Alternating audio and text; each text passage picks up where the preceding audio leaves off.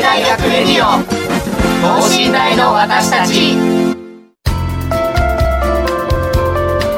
この番組では神戸大学でのキャンパスライフ受験エピソードなど学生パーソナリティが生の声をお届けしていきます。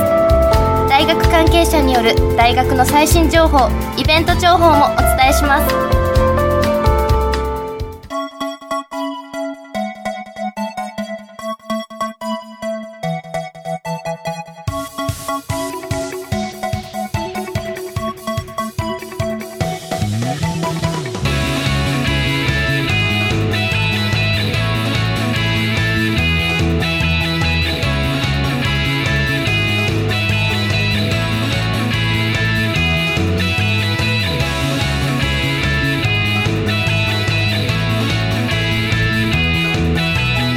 皆さんこんばんは。工学研究科2年の生命です、えー、放送日1月31日ということで、えー、前期試験まで残り1ヶ月ないという状況ですね。受験生の方々も忙しいと思うんですけども私も修士論文でめっちゃ忙しくなっていると思います、えー、さて今週は、え受験生応援前期試験編をテーマにお送りします、え今回は3日放送のセンター試験の回と同じく生協学生委員会のメンバーにお越しいただき前期試験前の勉強法や当日前日の注意点などについてお聞きしていきたいと思います。この後ゲストの登場です。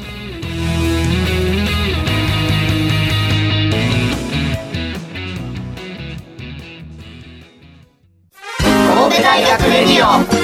等身大の私たち。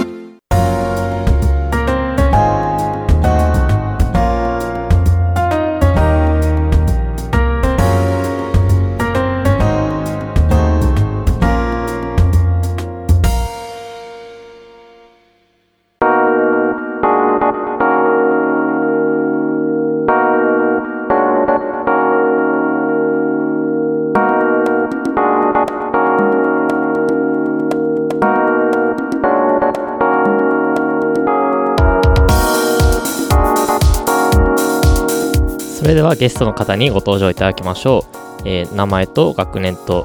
と学部をお願いします。こんばんは。生協学生院所属の理学部2階の酒井です。こんばんは。生協学生院所属の法学部2回生の伊海です。こんばんは。お二人は3日の放送にも、えー、来てくださった生協学生委員会の方ということで、はい、本日もよろしくお願いします。お願いします、まあ、本日といっても同じ収録日なんですけどね。実は。えっと聞いてる人は結構1か月ぐらい間が空いちゃってると思うので、はい、もう一回そのお二人の詳しい紹介もしていきたいなと思います、はい、と酒井さんが理学部で勉強されているということで、はい、どんな勉強されているのかもう一度お話しいただいてもいいですか？そうですね。2回生の間は植物系であったり動物系であったりいろんな分野を勉強しています。特に面白いと思うのは春休みとかに3泊4日で淡路島の研究施設に泊まって淡路島の魚とか海藻の生態を調べたりする授業があります。なんかすごい面白そうな授業ですね、はい、理学部の中の生物系ってことですよね。はいそうです。他に理学部ってどういう学科があるんですか？惑星と数学と科学と物理がありますいろいろあるんですね。その中でも生物を選ばれたのは高校時代からずっと。あはい。高校の時生物の授業が一番好きだったので生物を選びました。なんか高校の時からやりたいことが決まってて本当にいいなと思います。ありがとうございます。甲斐さんの方はどうですか？と私は法学部なんですけど今は、えっと、法律科目と政治系科目を、まあ、均等にバランスよくとってます。これも前回お聞きしましたけど3種類コースがあるんでしたよね、はい、国際系と政治系と。えっと司法系あの弁護士とかになるコースと、うん、と企業行政コースと政治国際コースに分かれてます。その中でもこう自分がやりたいことをやっておられるということですよね、はい、ありがとうございます えっと、それでお二人とも生協学生委員会に所属されているということで、えっと、これも前回もお聞きしたんですけど今一度そのどういう活動をされているのかご紹介いただいてもいいですか？はい。と生協学生委員は神戸大学生協の下部組織で信大生協の組合員のより良い生活のために学生が何ができるのかということを理念で活動してます。で、えっと、生協の組合員の学生の向けたフリーペーパーを発行していたりとかいろんな企画をしてたりします。ありがとうございます。私も、まあ、一応組合員ではあるので、ははい。い、であのフリーペーパー何でしたっけ名前が。ランブラータイムズです。あ読んだことあります。ありがとうございます。あれ作られてたんですね。他にも、えっと、在学生だけではなくて受験生向けにもいろいろ活動やられてるんですよね。はい。あの受験生向けの企画としては夏に、えっと、神戸大学の入試課が主催する進学相談会の相談スタッフとして活動したりあの相談会が開催される2階で座談会スペースとか参考書の展示とかを自分たちで考えて企画して作っていく企画だったりあとはあのオープンキャンパスで受験生に配られる寝台ナビゲーターって呼ばれるあの寝台生の学生生活について書かれた冊子を作ったり活動してますね。あ結構夏も冬もその受験生のためにいろいろ活動されてるんですね。はい、あの冬に、まあ、今の時期に活動しているのはと国公立の二次試験二次試験前期の前日に、えっと、信頼生信頼を受験する受験生向けにあの相談会を開く企画を今やっててそれに向けて今頑張ってます。うん。あじゃあちょうど今この時期だともうすぐ相談会がはいあるんですね。いつあるんですか？えっと、二次試験前日なので2月24日ですね。あ本当に前日ですね。はい、やっぱり前日は、まあ、そのリラックスして過ごすとかいろいろありますもんね。はい、また後でお聞きし前日の過ごし方もお聞きしていきたいと思います。その2人が生協学生委員会に入られた理由とかってあります？えっと、私はあの生協学生委員会が主催するイベントであの入学前に友達を作ろうっていうあの1日6校6校探索探索巡りっていうイベントに参加してそこであの学生委員の雰囲気がすごい良かったのとあの受験生向けの企画もやってるっていうのを知ってあちょっとやってみたいなっていうのがあって入りました。あじゃあその頃から受験生を応援したいなというはい、気持ちがあったんですね、はいじゃあ今日まさにぴったりのゲストってことですよねはい、ありがとうございます。と私も同じく生協学生委員が主催しているイベントそっちは1泊2日のイベントなんですけどに参加して、まあ、そこで先輩方と仲良くなったりとか、まあ、仲良くなった友達がいてちょっといいなと思ったのとあと実行委員みたいなそういう仕事を高校の時にやっていてそういう仕事が好きだったのでこのサークルに入りましたあなんかサークルも自分のやりたいことがすごいできてて いいですよね。とそれじゃあ実際にその前期試験についてのお話もぼちぼち聞き始めていきたいと思います、その前回あ前回じゃない3日放送のやつでセンター試験についてもお話しされてましたけどそのセンター試験後についてその自分のセンター試験振り返って結果とかどうでした？と思ったように。私はセンターで初めて自分の中の最高得点更新してで、まあ、ボーダーにも乗っかってたのでちょっと一安心っていう感じでした。でもごいですね。はい。理系だったのでその数算とかあと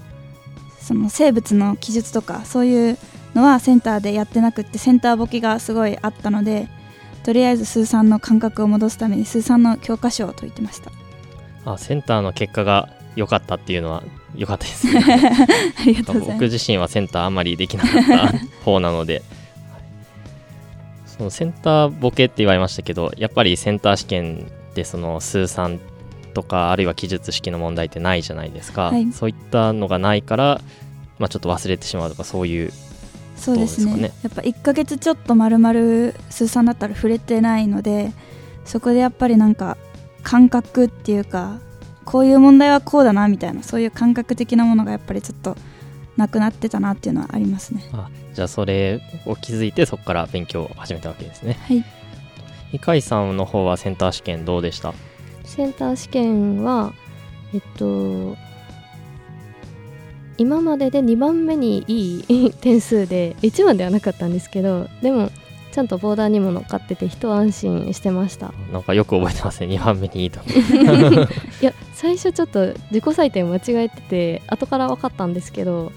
最初はあ今まで一番いい点数だやったみたいになってたんですけど 後からあ2番目って。分かるのってあれですよね。入学した後5月とかじゃありませんでしたいや自分であのあ自分で気づいたはい。なるほど。まあでも2人ともそのボーダーは超えてたってことでボーダーってことはいわゆる C 判定っはいてことですかね、はい。なるほど。は超えてきたと。はい。よかったです。僕はセンター試験の結果はあまり思わしくなかったんですけど、まあ、まあその二次試験ではい。挽回するしかなかったんでもう二次試験頑張ろうという感じですね。センター試験が良くなかった原因としては多分その先ほど酒井さんも言われてた通りあのセンターボケをちょっと恐れてうん逆にセンターの勉強をしなかったんですねそんなにうそしたら、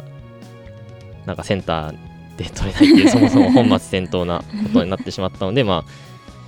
センター試験の勉強もしておけばよかったなという、ちょっと反省です。まあでも二次試験で逆転して合格できたならそうですね、まあ、今ここにいるんで、はいよかったなと思います。なんとか。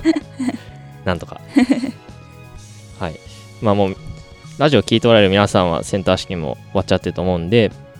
まあ、ここからは二次試験に向けて頑張っていくしかないと思うので、その実際二次試験に向けてどういった勉強をしていったのかっていうのもお聞きしていきます。はい。はい。高井さん、先ほど少しその、まあ、数三とか、そういった記述式とか、そういったところを勉強してたって言われてましたけど、はいなんかその中でも特にこういった勉強法を重視したとかありますか？そうですね。やっぱり数三っていうのがすごいネックだったんですけど学校の先生に数三っていうのはそもそもが難しいから教科書レベルと受験レベルはそんなに変わらないから教科書を完璧に解けるんだったら大体の大学の受験は解けるっていう風に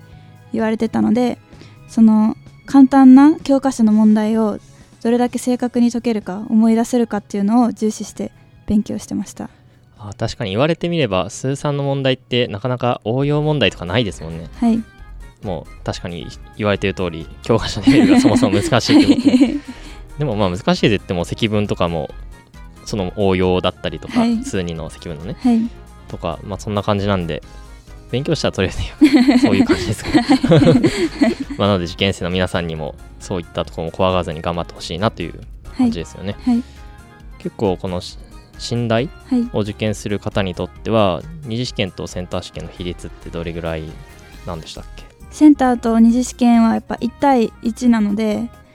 センターも大事だし二次試験も大事だしっていう感じかなって思います。あじゃあセンターで良くても悪くてもまだわからない。はい。ということですかね。まあ良かった人も悪かった人もいるので。井海さんの方はどういった勉強をされてました？と私は数学がかなり苦手だったんですけどその分英国で英語と国語で何とかしようって思ってあの塾の先生に「もうお前は数学半分でいい」って言われてた 言われててとりあえず数学は基本的なとこはしっかり押さえとこうと思ってそこはやっててあと英語と国語はあの赤本あ過去問をひたすら解いてあの学校の先生とか塾の先生に添削してもらってました。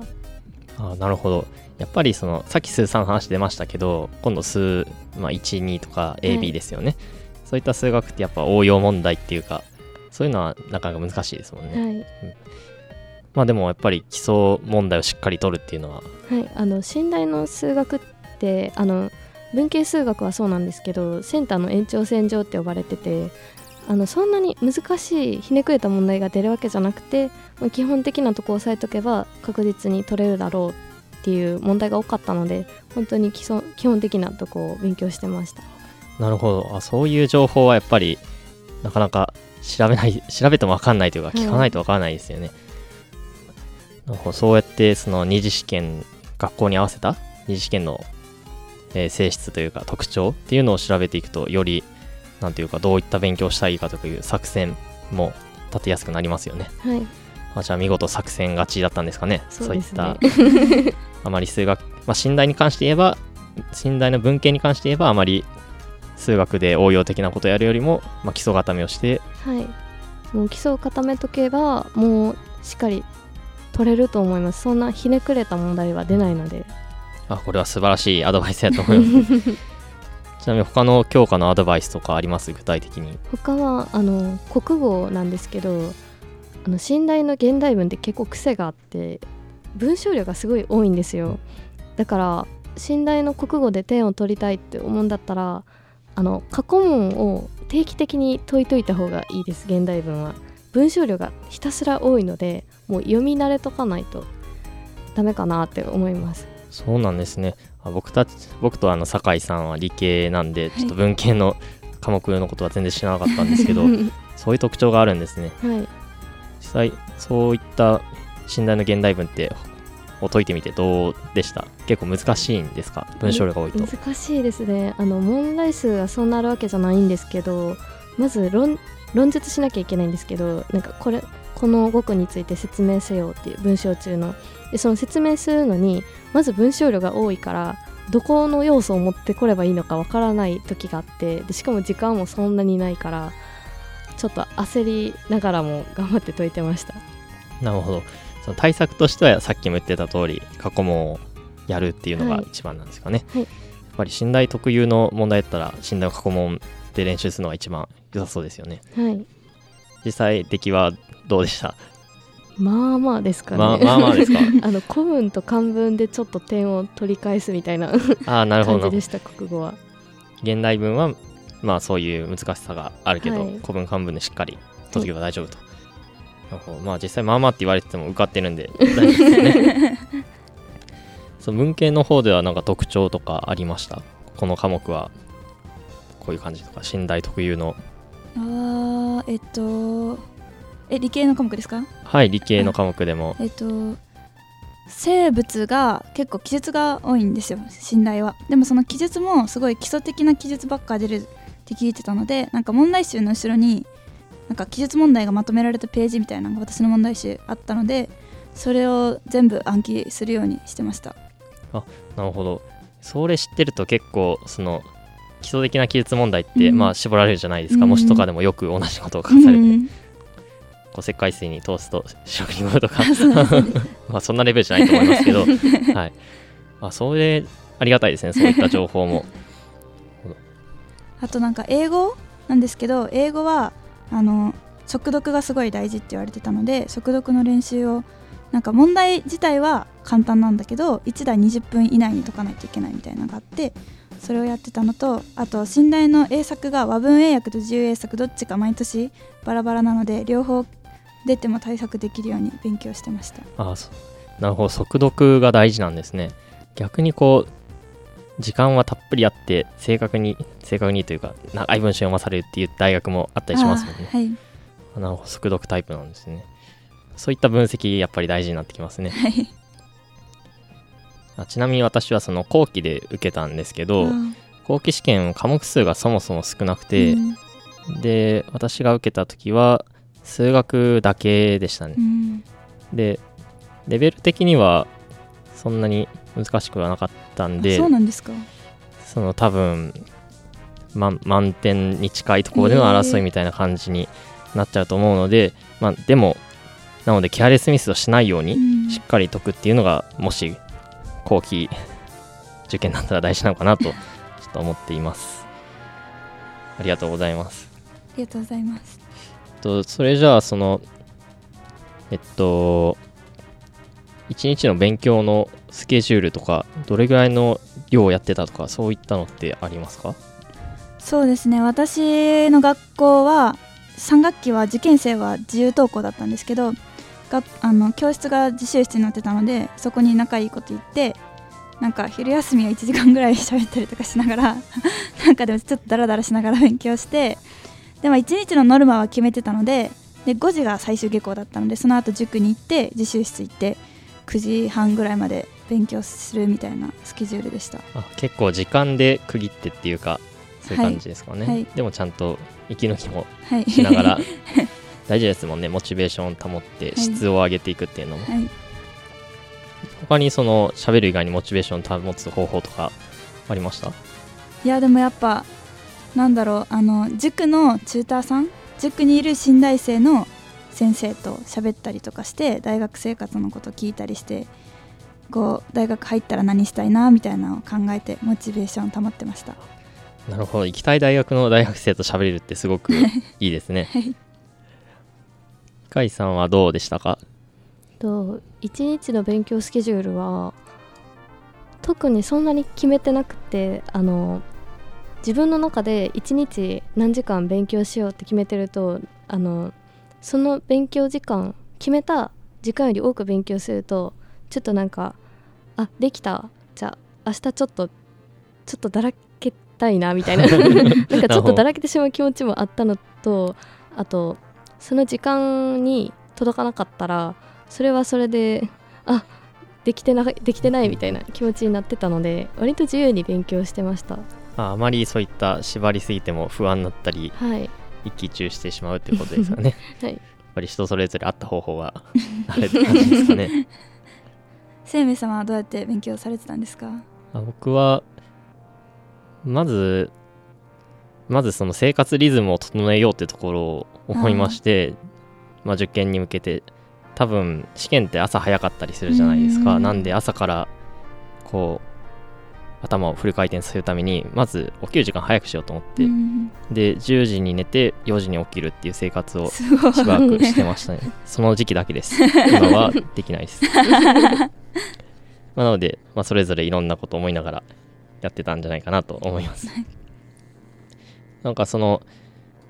えー前期試験のこの直前直前期ですけれども、まあ、センター試験終わった直後この1月31日ですね。これぐらいの時期とその2月25日前期試験の本当に前日ぐらいでどういった勉強の違い勉強方法の違いとかがありますか？1月の末とか2月の頭にあの次第の入試があるのでそっちの勉強も少しやりながらっていう感じでしたね。で2月入ってからも完全に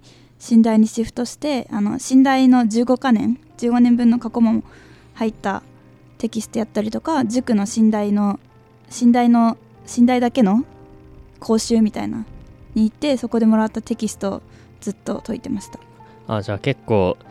その他の大学の試験が終わってからはもう寝台の過去問はい。とかそういったのを集中的にはい。やって対策してたんですはい。ね。甲斐さんどうですか？私もあの2月初めぐらいまでは次第の受験があったのでそ割とその受験が終わるまではそっちを重点的にやってました。次第だけあの受験科目を社会にしててあの信大の二次試験は、えっと、英語国語数学なんですけど次第は英語国語社会で数学が本当に苦手だったので、やってたので社会の対策もちょっとしながらやってましたね。でも終わってからはもう信大の信大だけの勉強してました。あなるほど。お二人とも次第も受けられたということでまあ普通受けると思うんですけど。まあそうするとやっぱりなかなか信頼だけに集中できないだったりするとまあその科目が違ったりするとより大変ですけどね。でもやっぱり目の前の大学目の前の勉強に集中するっていうのは大事ですかね。はい。ありがとうございます。えっとその前日とか当日はどういうふうに過ごされてましたか？前日はなんか結構いろんな人から何もしない方がいいよみたいな話を聞いてたんですけど何もしない方が私不安だなと思ってたので塾の自習室に行ってでも結局なんかあまり勉強できなくって塾の先生にすごい喋りに行ってなんか前日すごい弱気になって絶対落ちるみたいな話をして 怒られて それで逆にやる気出してましたあなるほど。まあ確かに前日になると突然不安になったりしますもんね。向井さんはどうですか？と私はあの地方から来てたのであのホテルに泊まってたんですけど、はいはい。そのホテルでもうゆっくりだらだら過ごして あの暗記英語の英単語の暗記だけちょっとしてました最後にちょっと詰めとこうっていうあなるほど。確かに地方だと、ね、前日って移動日になっちゃうから難しいとこありますよね。がっつり勉強しようと思ってもそもそも。生命さんはどうやって過ごされてたんですか？僕もその地方出身なので、で、父親の友達がこの診断の近くに住んでるのでそこに泊まらせていただいてでそこで過去問の勉強を勉強というか今までやった分をもう一度振り返ったりしてましたねただまあその人と喋ったりしながら まあリラックスしながら過ごしてたと思います、まあ、やっぱり直前日にまた苦手なとこっていうか分かんないってなったらまたメンタルもやられそうだなと思ったので まあそういうのも先ほど言われてたようにその前日勉強しない方がいいよっていうアドバイスにつながるのかもしれないですね。そう前日といえば例のイベントが確か開催されるんじゃありませんでしたっけ、えっと二次試験前日にあの三宮の神戸市勤労会館であの二次試験前日相談会を開催します。あの受験生の皆さん本当に前日って不安だと思うのであのお茶とかお菓子を用意して待ってますので本当に気軽にお茶飲みに来るだけでもいいので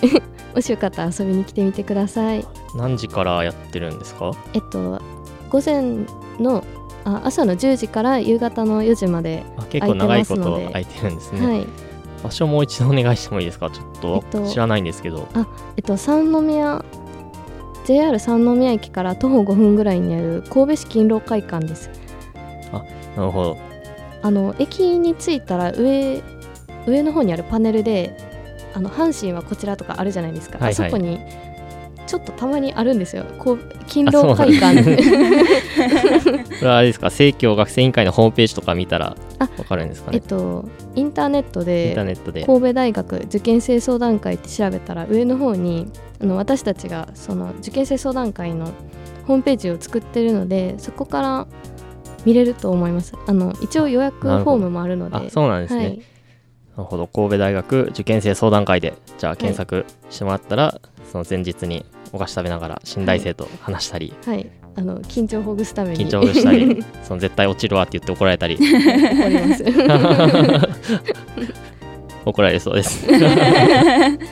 ありがとうございます、えーそれでは最後に、えー受験生の方にメッセージをお願いします。まあ1年間頑張ってきた集大成が多分この日になると思うんですけど、まあ、気がついたら終わってると思うのでそんなに緊張せずに肩の力抜いて、まあ、出せる全力を出したらなんとかなると思うので 頑張ってください。えっと二次試験まであと少しということで本当に緊張してたり焦ったりしてると思うんですけどまあそんなおききん？肩の力を抜いて頑張ってください。あと試験当日はバスの系統を間違えよ 間違えないようにだけ 気をつけてく確かにややこださいしいですもんね、はありがとうございます。お二人ともその肩の力を抜いて、まあ、リラックスしながらということでありがとうございました。えそれでは時間なので、えこの辺でお別れしたいと思います。神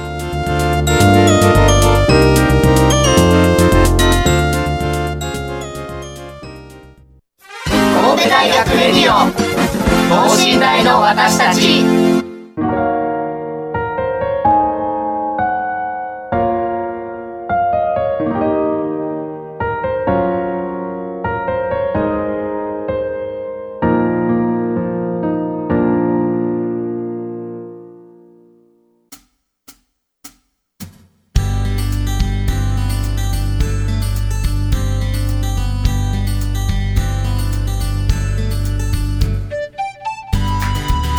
はい今週は私立とか受ける人だったら目の前の試験に集中するだとかあるいは緊張しすぎないで、まあ、リラックスもしながら勉強するとかいろんなアドバイスをいただけたと思います。実際この1ヶ月でだけ勉強してきたわけじゃないですし、まあ、今まで何年間勉強してきた成果もあると思うので、まあ、そこは自分を信じて頑張ってほしいなと思います。じゃあお二人に感想を聞いていきたいと思います。なんか前期試験の話してるとあの頃に戻った気がしてなんかドキドキしてました。